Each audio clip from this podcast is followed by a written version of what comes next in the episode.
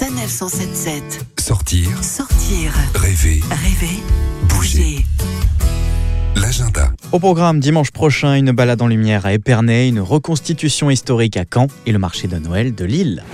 Direction la région rémoise à Épernay plus précisément pour une promenade pas comme les autres, les 20 ans de l'édition des Habits de Lumière. Pour nous en parler, Jacques Fromm, adjoint à la ville d'Épernay en charge des animations. Dites-nous comment pouvoir profiter de cette 20e édition. avec de nombreux spectacles, animations dans l'avenue de Champagne, qui est un site très particulier, qui fait plus d'un kilomètre de long et qui accueille toute cette manifestation pendant les trois jours. Donc c'est un moment euh, vraiment de spectacle, d'animation, de déambulation qui euh, permet de découvrir l'avenue de Champagne, son environnement, les maisons de Champagne, tous les sites particuliers qui sont dans cette avenue pendant euh, deux soirées festives qui sont à l'identique le vendredi et le samedi, et puis une grande parade automobile le dimanche. Vous pourrez profiter de cette joyeuse manifestation entre le 13 et le 15 décembre. En plus, c'est gratuit.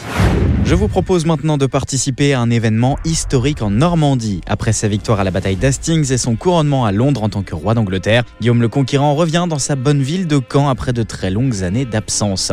Durant cette reconstitution, vous pourrez assister aux retrouvailles de Guillaume et Mathilde, accompagnés de leurs cours et de leurs chevaliers. Célébrez avec eux cet événement et accompagnez-les tout au long de la grande parade médiévale qui déambulera dans les rues du centre-ville. Rendez-vous samedi 14 décembre à 16h30 à l'hôtel de ville de Caen.